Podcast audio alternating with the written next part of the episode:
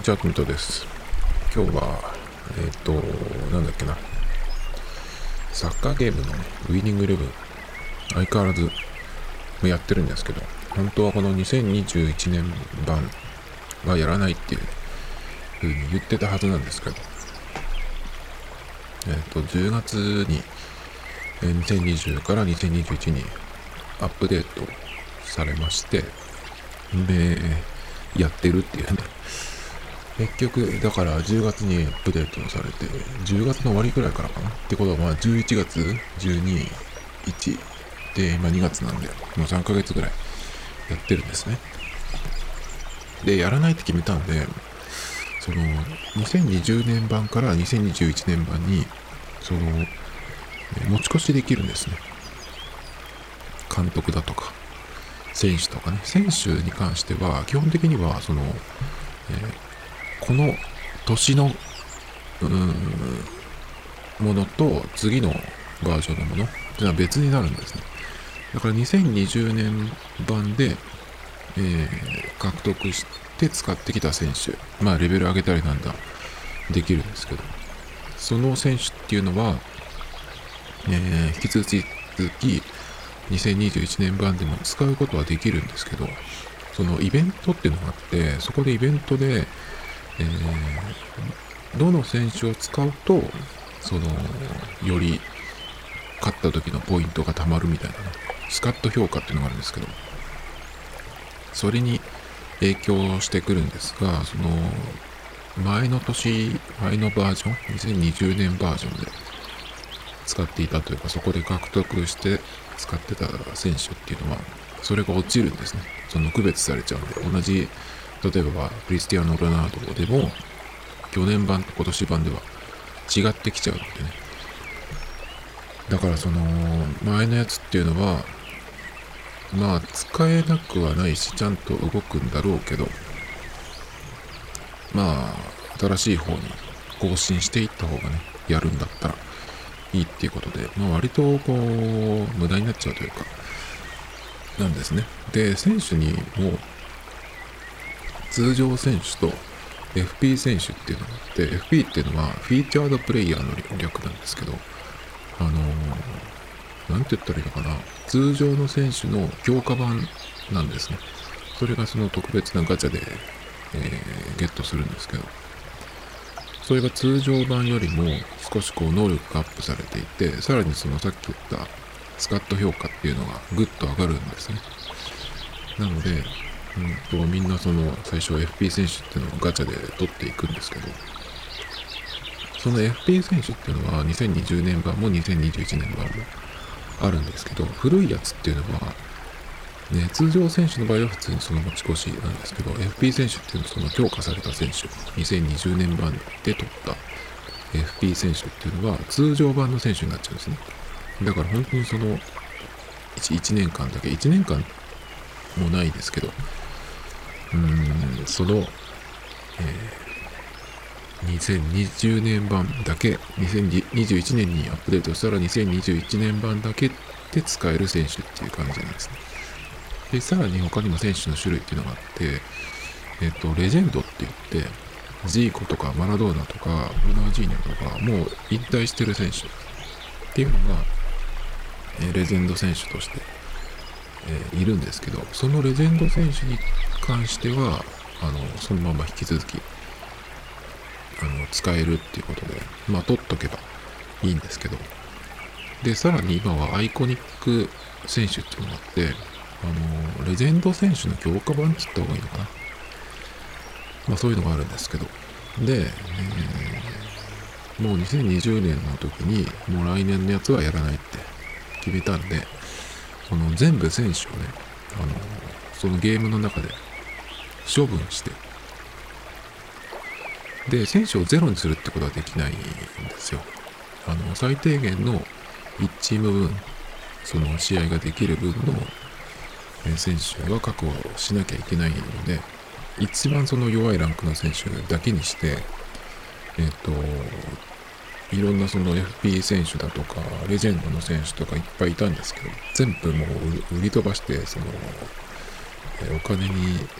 お金っていうかそのゲーム内のお金にしてそれを無駄遣いしてうんと弱い選手だけにしたんですね。もうこれでどうしようもないっていう感じ。まあだから最初からやるのと変わらないっていう状態にしたんですね。その残しちゃうとパスワードとかが、えメアドがあれば復旧できちゃうんで。結局続けられちゃうじゃないですか。だからもうそれはやらないできないようにっていうふうにして、え2020年版を終えたんですけどなぜかやってるっていうね。まあだからちょっともったいないっちゃもったいないんですけど。で、なぜ2020年版でやめようと思ったかっていうと、まあ、ウィニングイレブンは、まあ、3、4年ずっとやってきているんですけど、あのー、これは認めてる人と認めてない人といるんですけど、あのね、ゲーム自体が操作されていると思えないような動き方をするんですね。うんと、突然ボールのスピードが遅くなったりとか、ラグでっていうのもあるんですけど、そうじゃなくても、コンピューターの性をやっててもそうなんですけど、あとはその、なんていうのかな、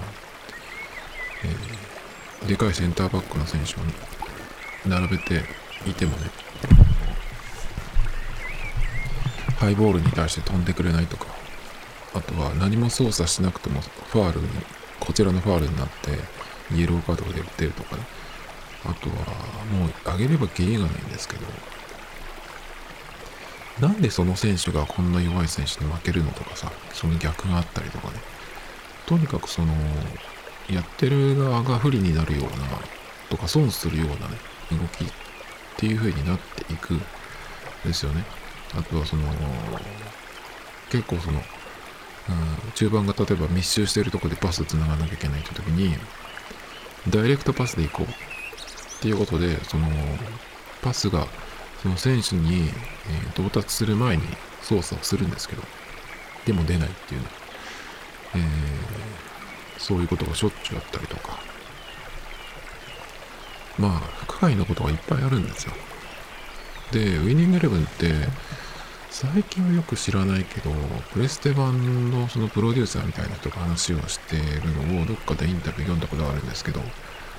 演出みたいなことをすごく、うん、やっているっていうのを言っていて、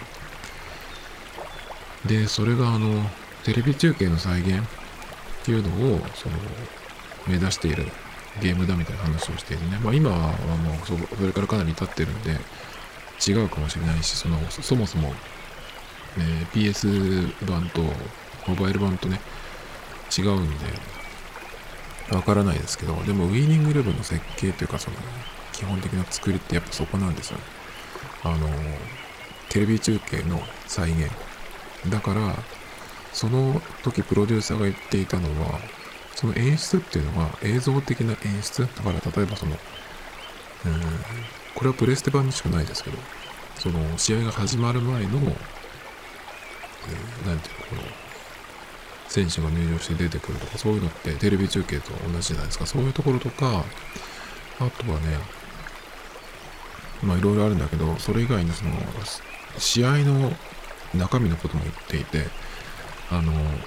いい勝負になるような感じに調整してるみたいなことを言ってたんですよ。その時。だから例えば、それっていうのは1点差で試合が決まるとか、あとは、終了間際に点が入りやすいようになるとかね、なんかそういうことを言っていて、だからおそらくだけど、あの PS 版のプレステってもう何年もやってませんけど、画面見る限りでは、多分感覚って変わってないんだろうなって気がするんですね。基本的にその8方向な感じで、えっ、ー、と、結構硬い感じなんですよ。プレイの感じがね。だからおそらく何も変わってないんだろうなっていう。プレステのプレウィニングエレブンも結構、まあもう10年以上やってませんけど、そのいつやっても変わらない基本的にだからあんまりその辺の基本設計って変わってないんだろうなってそのグラフィックの見た目の部分とかはね、えー、手を入れたりしてるんだろうけど基本的なゲームのエンジンというかそういうところってのは変わってないんだろうなっていう気がするんですねだから多分モバイル版もそのうんそういうところは一緒なんだろうなっていう。そのプレイの感覚はだいぶ違うんだけど、ちゃんとできればプレイの感覚はモバイル版の方が結構いいんじゃないかなって気がしてるんだけど。なんかやっぱりそのそういうさっき言ったみたいないい勝負になるような調整をしてるっていうねそれっていうのは今もかなり意図的にやられている。だからコンピューターとしてやるとよくわかるんだけどその、えー、後半80分過ぎると突然なんかそのコンピューター有利になるっていうかさやたらこちらのうんがファールになるとかね。あとはこれは有名なんだけどロスタイムが延々伸びる。1分のロスタイムなのにえーと、気づいたら5分7分とか。でその間はどうなってるかっていうとあのコンピューターが、えー、攻撃してる間はどんどんどんどんこのロスタイムが長くなっていくんですね。っていうのがあったりとかね。まあ本当に変なことばっかりなんですよね、えー、真正面向いてパスを出しているのに取ってくれないとかさ。あとはこう走ってる選手の足元にパスを出してるのに、えっ、と、パスが通る、その選手がもうキャッチできるっていう瞬間になると、なぜかその、遠ざかっていくとかね、そういう動きをされたりとか。で、ダイレクトパス出そうとしてる時に、もう操作は完了してるんですけど、そうなると、選手の向きがグッて変わった状態からパスを出そうとするので、無理な体勢からパスを出すっていうことになるんですね。そうすると変な方向に飛んでいくと。それで相手ボールになると。もうなんか、そんなんばっかりなんですよ。だから、あの、それでやめました。やめようと思って。で、特にその、課金して、その、いい選手を取るっていうガチャでね。っていうのも、その、試合が操作されてる以上、どの選手使っても大して意味がないというか、関係ないんですよね。なので、馬鹿らしいなと思ってやめようと思ったんですけど、まあ、結局今やってるんですね。で、なんでやってるのかなって考えたんですけど、それをなんか考えてても頭おかしい話なんですけど、ゲーム自体は僕そんなに好きじゃなくて、どっちかっていうと、こう、ムカつくから嫌いなんですけど、ただ、その、ゲームをやってる時にしか、こう、なんていうのかな、使わない脳の部分みたいなのがなんかあるような気がして、脳トレ的な感じかな。あとあとはその、反射神経だったりとか、まあサッカーのゲームなんかまさにそうなんだけど、状況判断の繰り返しじゃないですか。だから、今この状況で、うんと、どの選手にパスを出していいか、ダメかっていう状況判断。で、その状況判断っていうのは、例えば、パスをすぐに出さないと相手に取られてしまうっていう状況だったらすぐ判断しなきゃいけないんだけど、ちょっと持ってられるっていう時間とスペースがあれば、そのボールをキープしてる間に味方の選手が動くっていうことがあるので、その動く時間を作る。で、作って、どこに動いたらどういうパスを出すとかね、そういうなんか状況判断とか、そういうなんかトレーニングじゃないけど、っていうのをね、うん、まあ脳トレ的な感じなんですけど。だから、リズムゲームとかもそうですけど、ユニアっていうのをやってたんですけど、もうやめちゃって消しちゃったんですよ。でユニア、の場合は、あの、メールアドレスとかで復旧できなくて、そのゲームやってる最中に、その、なんだっけ、引き継ぎコードっていうのを、あの、コピーしとかなきゃいけないんですけど、それをやってなかったんで、もうダメなんです。最初からやるしかないんでね。もうだからさようならっていう感じで完全に終わったんですけど。ウィニングイレブンの場合は、メアド上がれができちゃうんでね。その、え、だから、やめれる、やめれないっていうかさ、やめりゃいいんだけど、っていう感じでね、ちょっとその、えー、やめようと思ったのにやめて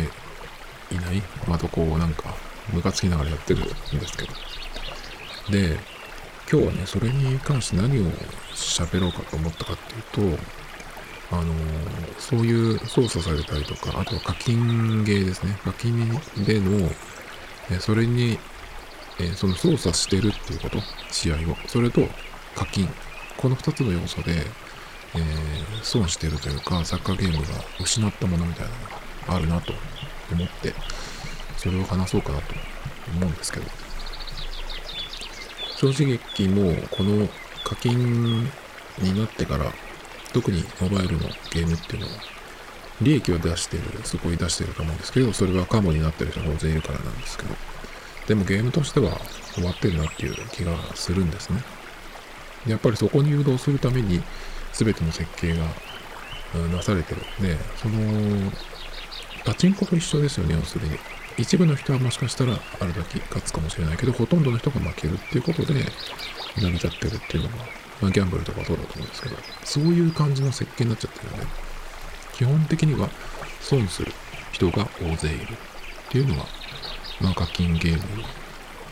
うん、常識かなっていう、そういう設計かなっていう気がするんで、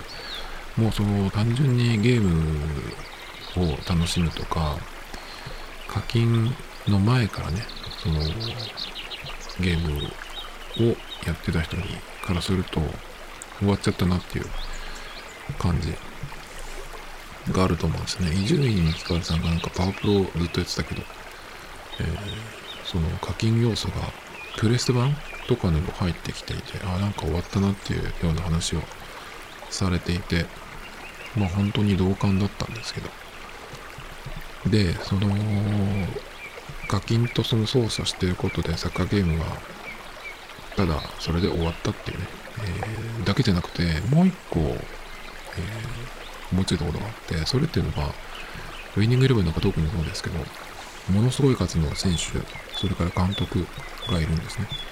で、監督っていうのはちょっと変で、監督を選ぶと、その監督の持っているフォーメーションを使えるっていう感じなんですね。だから、フォーメーションを単純に変えたいっていうのが、このゲームではできなくて、普通のサッカーゲームだと、監督っていう要素はないのかな？うん、ない方が多いと思うんだけど。で、そうすると、まあ、FIFA のやつとかももう多分そうなってんじゃないのかな。だけど、その、監督がないサッカーゲームの場合だと、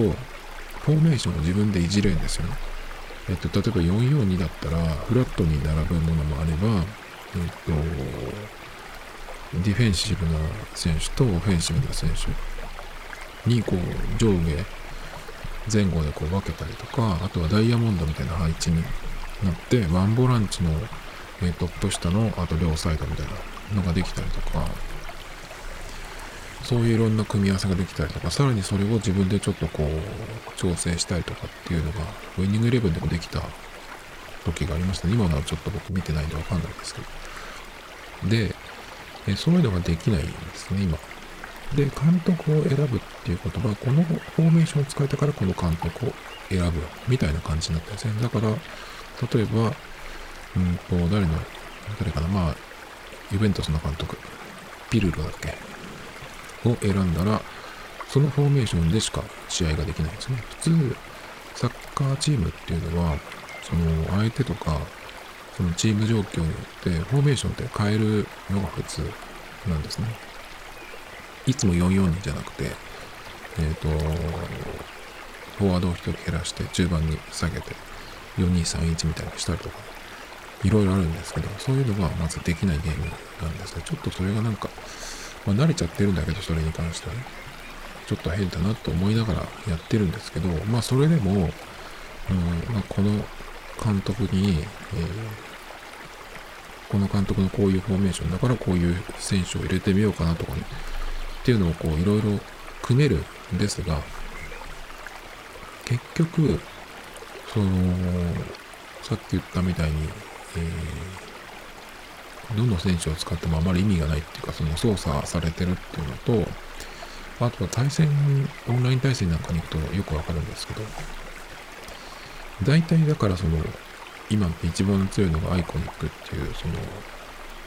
えー、課金して、えー、かなり無駄に課金して取らないと、えー、取れない選手なんですけど、そういうの選手をいっぱい持ってる選手、ん人、そういうチームばっかりなんですね。だから大体同じようなフォーメーションで同じような選手がいて、同じような、こう、なんていうの？サッカーをやってくるっていうのばっかり当たるんですね。だから本当になんかコピー人間を量産してるような感じですごく気持ち悪いんですけど、えっ、ー、と、僕はこれをやるにあたってちょっとそういうのは面白くないんで、なんか自分でテーマを決めて、そのスカットっていうかチームをね、作っていくのが一番面白いんですね。だから試合よりかは、その、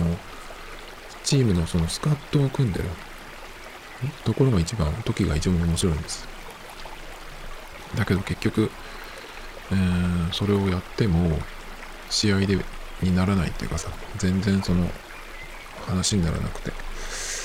で、えー、今ってだからそのお金使ってる人を優遇すると思うんでそのアイコニックをいっぱい持っててしかもそのアイコニックも当たり外れがあるんでね当たりを持ってる人。でそれをいっぱい組んでいるスカットの人がおそらく優遇されて上のランクに行くんじゃないかなっていう、その裏設定みたいなのきっとあると思うんですけど、いくら使っていて、何のキャラ持っていてとかね。だからその大体同じになっていくと思うんですけど、全然その動きとスピードが違うんですね。試合にならないです、正直。マッチ例の中級以上に行くと。この間、僕だから上げないようにしてて、いつも699までは初級で、700になると中級で、えっと、900以上だっけ？が、あ、あの、上級っていう感じになるんですけど、ね先週の終わりに、先週か、先週ちょっと僕700以上に行っちゃったんで、でもそうすると、その、獲得できる、報酬でもらえるコインの数がちょっと増えるんですね。だからまあそれでやってたんですけど、もう全然700以上の中級になったら、話にならない。試合にならなくて、全然1試合も勝てなかったですね。ほとんど。1試合、そうだね、1試合も勝ってないんじゃないかな。全然違う。動きが。その選手の動きが違うんで、話にならないですね。なんで、うーん、なんか、もう何のためにやるかよくわかんなくなってきちゃったんですけど。で、その時に見たのが、その同じような選手、同じようなスカットで、同じようなフォーメーションで、多分その YouTube とか見て、それを真に受けてやってるんだろうなっていう感じの人なんですけどね。だからまあコピー人間をこう量産してるって言ったんですけど、で、僕がそのさっきスカットを組んでるのが一番楽しいって言ってたんですけど、どういうのスカットを組んでるかっていうと、結構まあ、作っては消し、作っては消しみたいにしてるんですけど、あのテーマを決めて結構やるんですね。えー、ごつい黒人の選手っていうのは僕、どのスポーツでも好きなんで、そういう選手だけを集めたスカット。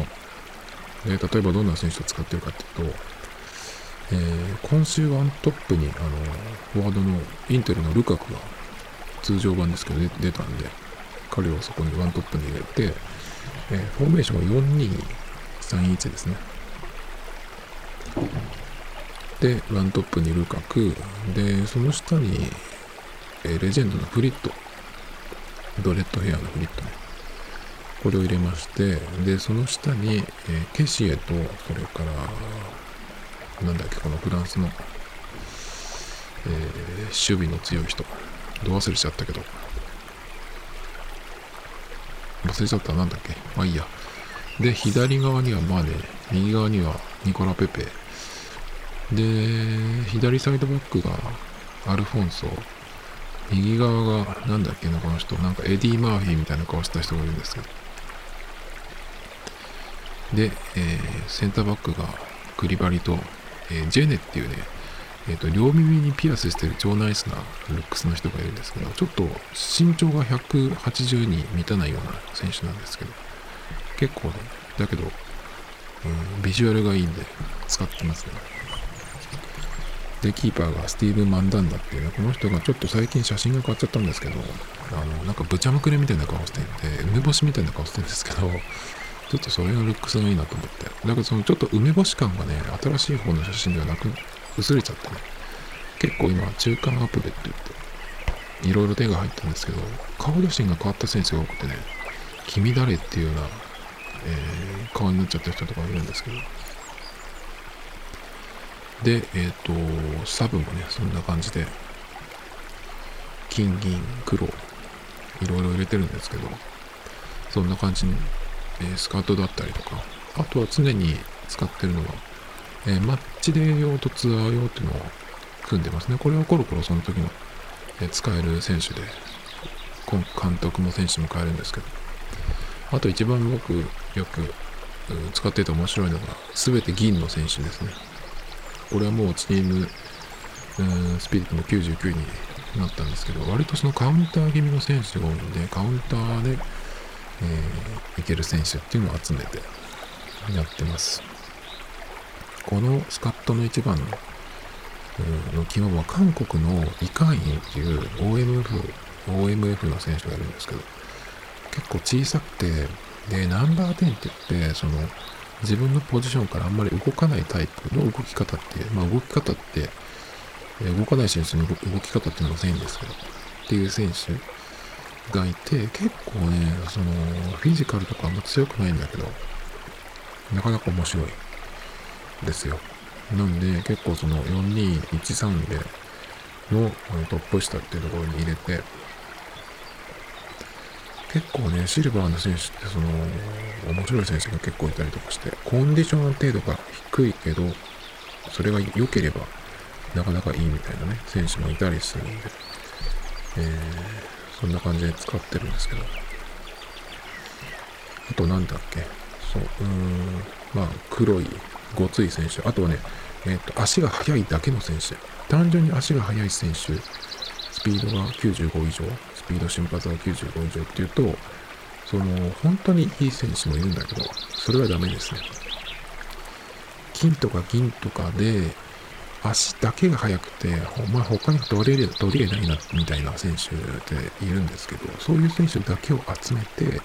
作ってるチームもあったりとかね。えっと、今年はやってないけど、去年は、あの、全員190センチ以上の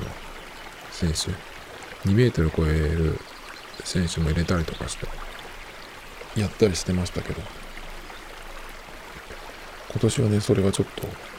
作れてないですね。まあ、去年のやつは全部処分しちゃったんで、もういないんですけど、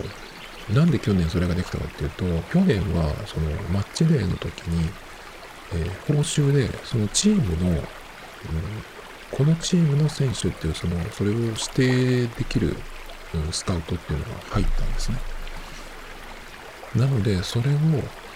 それがあることで、かなりその、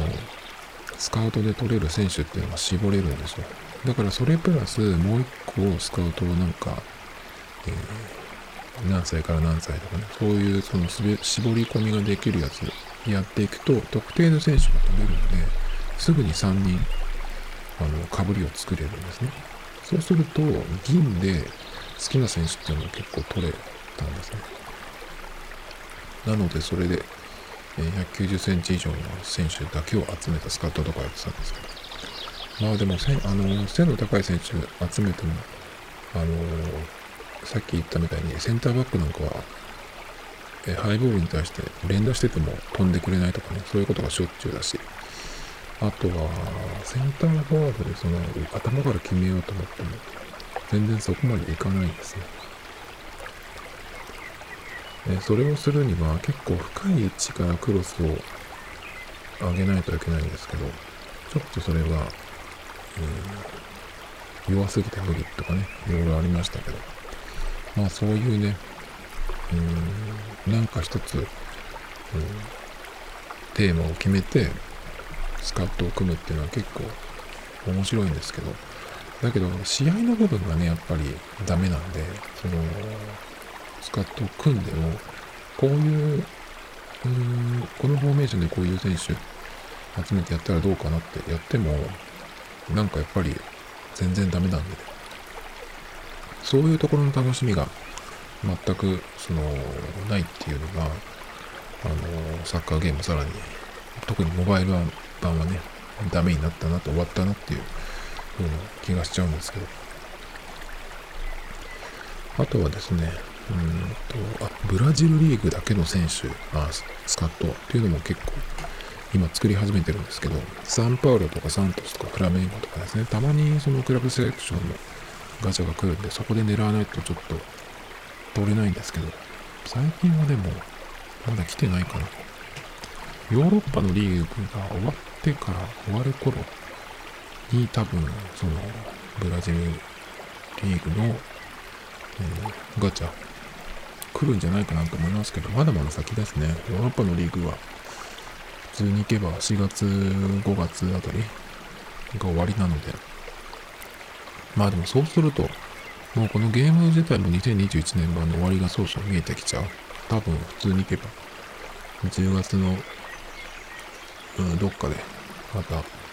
えー、更新ってことになると思うんで、本当にだから、5月ぐらいに来ても、5、6、7、8、9、まあでも、それでも半年ぐらいは使えるのか。でもそんなに使うとこはないですけどね、その、テーマというか、にならないんで、あんまり。あとは監督ですね。監督で結構変わったフォーメーションの監督が来たりすると、ちょっと使ってみようっていう感じでやるんですけど、まあそういう監督は大体ちょっと弱いんで、うん、その、チームのその、適応率っていうのがあるんですけど、それを上げていくのにものすごい時間がかかる。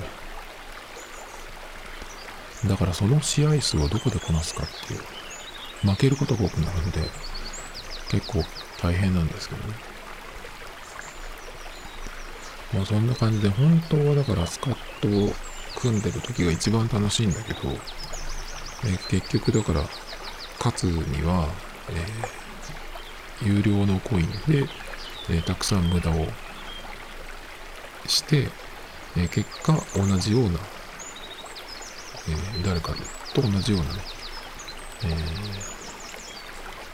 選手で同じようなフォーメーションでやるっていう風になっちゃうしかないっていうね。だったらいいかなっていう感じになるんですけど。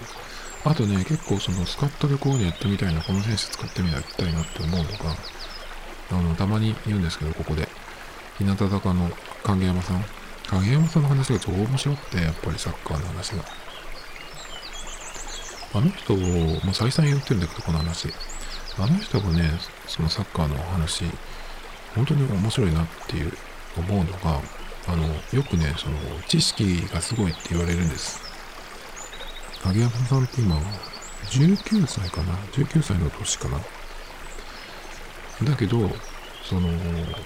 昔の選手のこととかも知ってたりとかして、で、まあそれだけじゃなくて、あの、特に今のその、サッカー、J リーグもそうだし、ヨーロッパのリーグとかもよく見ているんですよね。だから選手とか監督の話とかポンポン出てくるし、うん、こういう特徴のある選手 J リーグで言ったらっ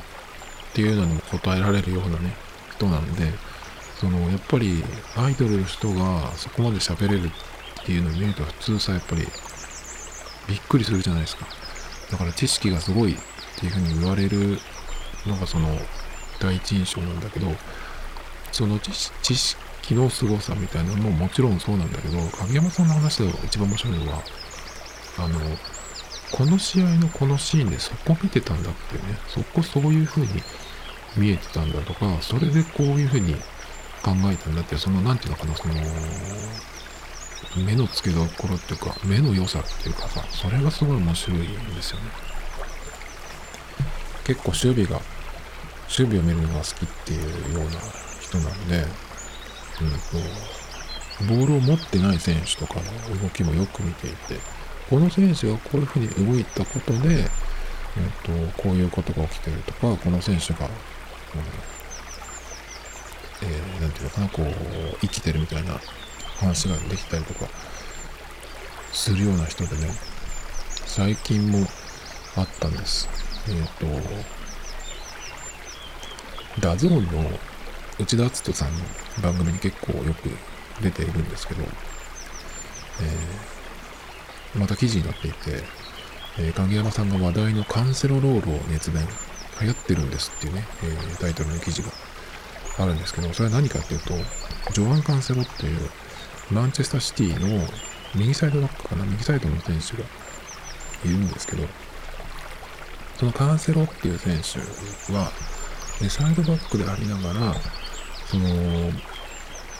ずっとサイドにいるんじゃなくて、その、1サイドと、その、センターの間のポジションを取ったりとか、中盤に入ってきたりとかして、そのパスコースを1個作るとかね、そういうなんか、特徴的なことをやっている。だからその中盤の特にセントラルの、うん、をできるような。だからちょっと、キミヒとか、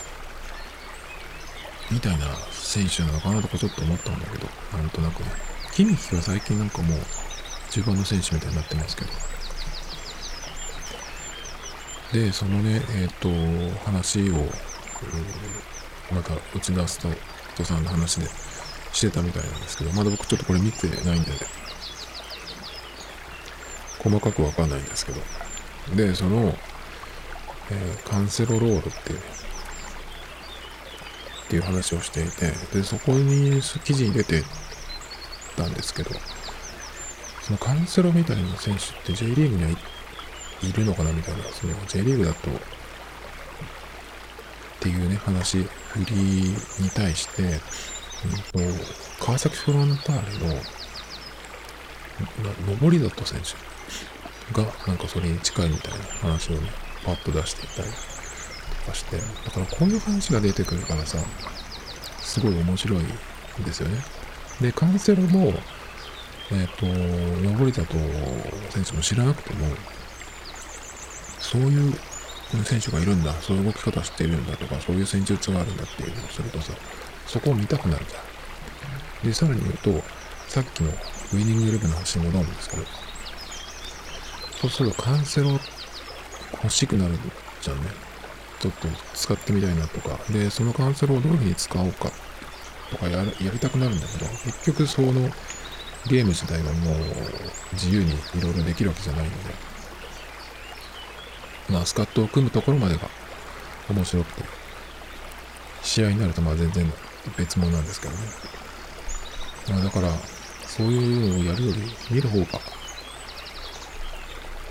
そっちにシフトした方がいいのかなっていう気がね、ちょっとしてきちゃうんですけど、でもやっぱりそのサッカーゲームというかゲームやるんだったら、さっき最初に言ったみたいに、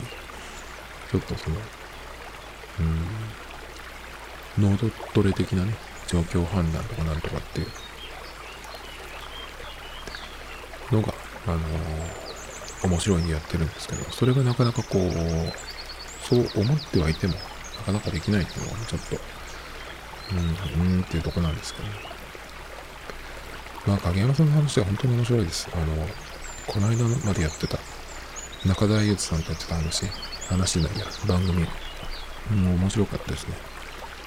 えっ、と、ゲストで津波さんが来たりとか、あと、小柳ルミ子さん？小柳ルミ子さんが来て、なんかその、ルミ子さんはなんていうのかな、こう、浮かせないで、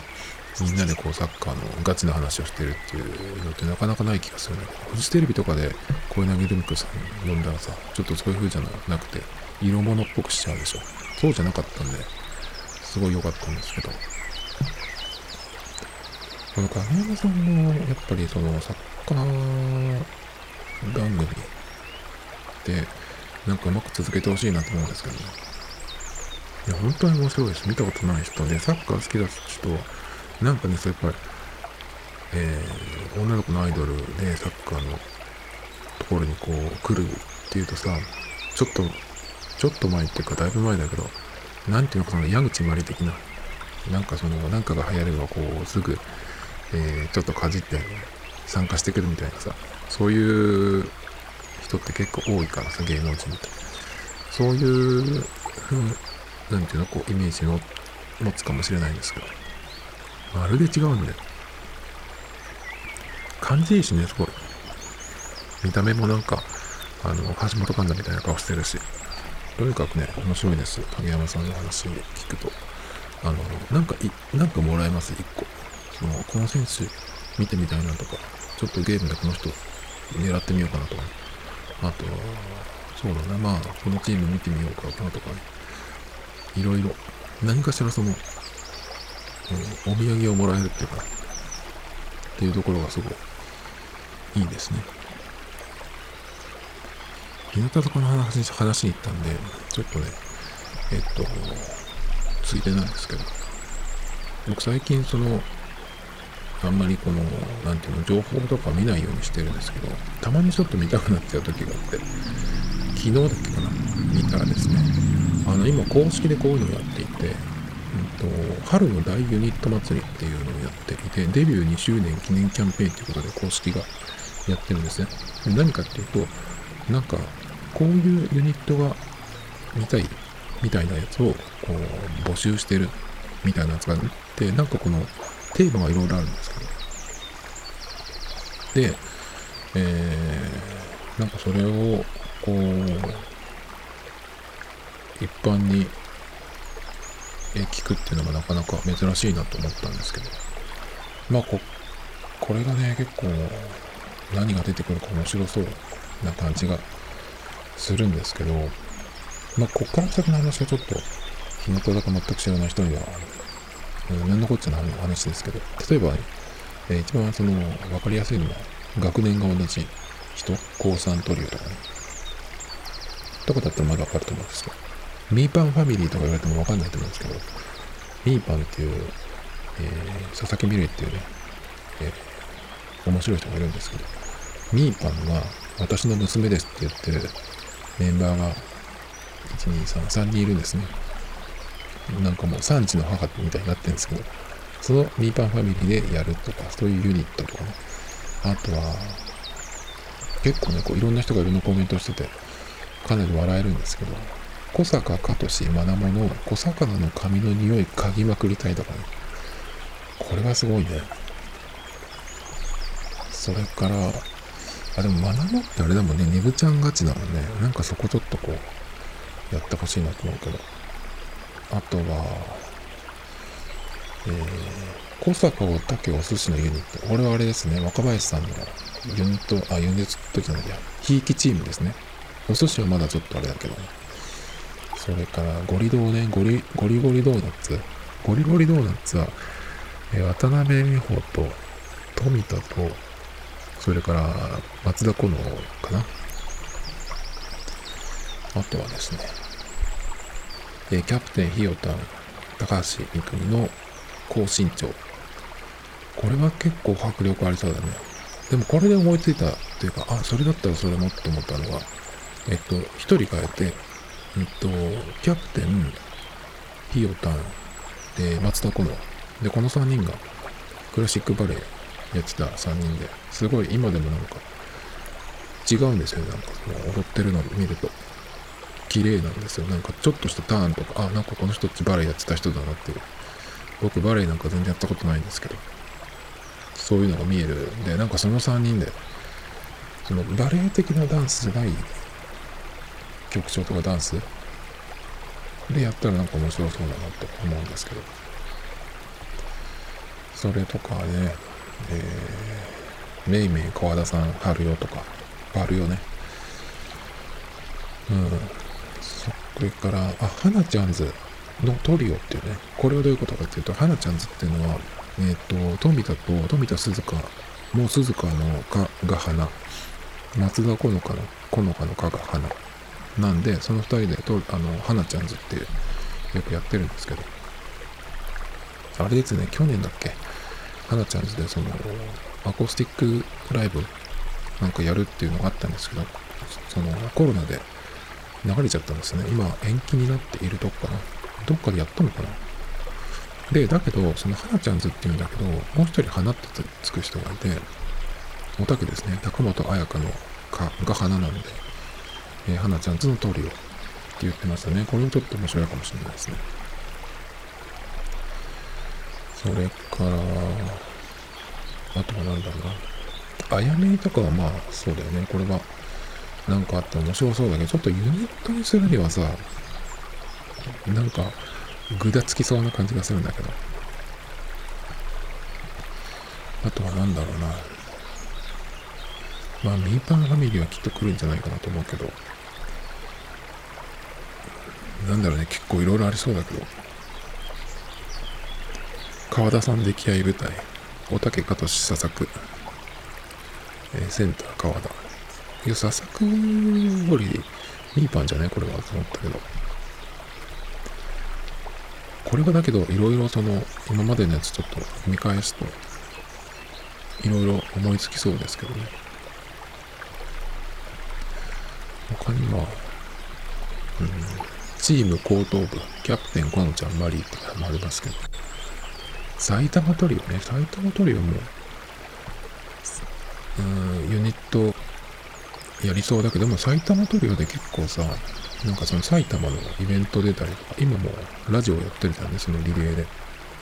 まあだからこの辺はもうちょっと活動してるってことで、ないかもしれないですけどね。あ、これ面白そうですね。えー、キャプテンカトシ、富田、松田好乃。で、えー、刑事って言ってるんですけど、刑事っていう確か曲がもうすでにあるんですね。で、この4人っていうのが、え、宮崎にロケに、沖縄のロケで行った時に、その前日、夜なんかみんなでご飯食べる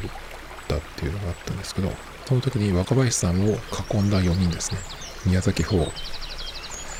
えー、ちょっとこう、なんか回ってくださいとかつって、その若林さんがこう、遊ばれたっていう、その囲まれた4人ですね。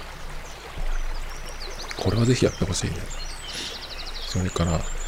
えー、ミーパン、マフィン、マナフィン、マリモト、グローバルトリオ結成って書いてあって、これは、あれですね、えっ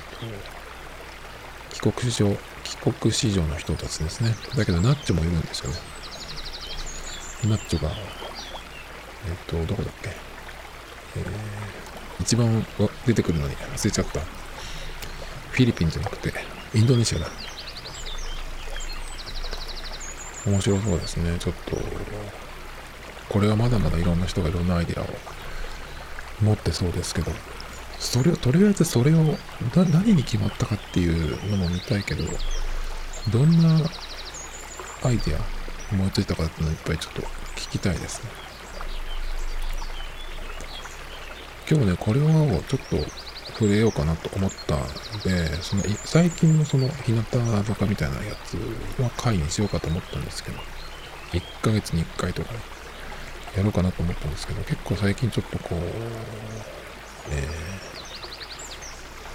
距離をちょっと取り始めたところがあったんで、別になんでってわけじゃないんだけど、まとめサイト見てると、その知りたくないことまでさ、出てくる。本当に日向だけだったらいいんだけど、乃木とかさ、その、桜の方も、ね、出てくるんですね。で、桜になってから、桜坂になってから結構面白いんで、あの、あの3番組、僕、あれ順位今つけるとしたら、1位がぶっちぎりで、ひなあいで、えっと、今その、そこ作、あれが2番目ですね。で、かなり下がって、えー、乃木中っていう感じで、乃木中がもうなんか全然なっちゃったんですね。乃木中見るんだったら、乃木のテレビだったら、あの、なんだっけ、4期と3期がやってるやつ。スキッツ。あっちの方が面白いと思うんだけど。でもスキッツもそのセカンドシーズンになって3期が入ってきちゃってから、あの、悪いわけじゃないんだけど、今まであったやつの続きのやつとか見たいのに、その3期のやつもやり始めて、で、その放送枠、時間は一緒なんで、その今までやってたやつが結構出てきてない。マイタンは愛されたいとかあんまりやってない気がするんだけど。だから、えー、放送枠を倍にして、で、3期も入れるんだったら面白いんじゃないかなと思うんだけど、ちょっとなんかそこは、もったいないなっていう気がするんですけどね。あとその、えー、脱退した人っち、特に、欅の人っち、なんか大変なことになった人いるじゃん。あの、なんか変な YouTuber と、で、既婚したと思ったら、そいつが、なんか、なんかでさ、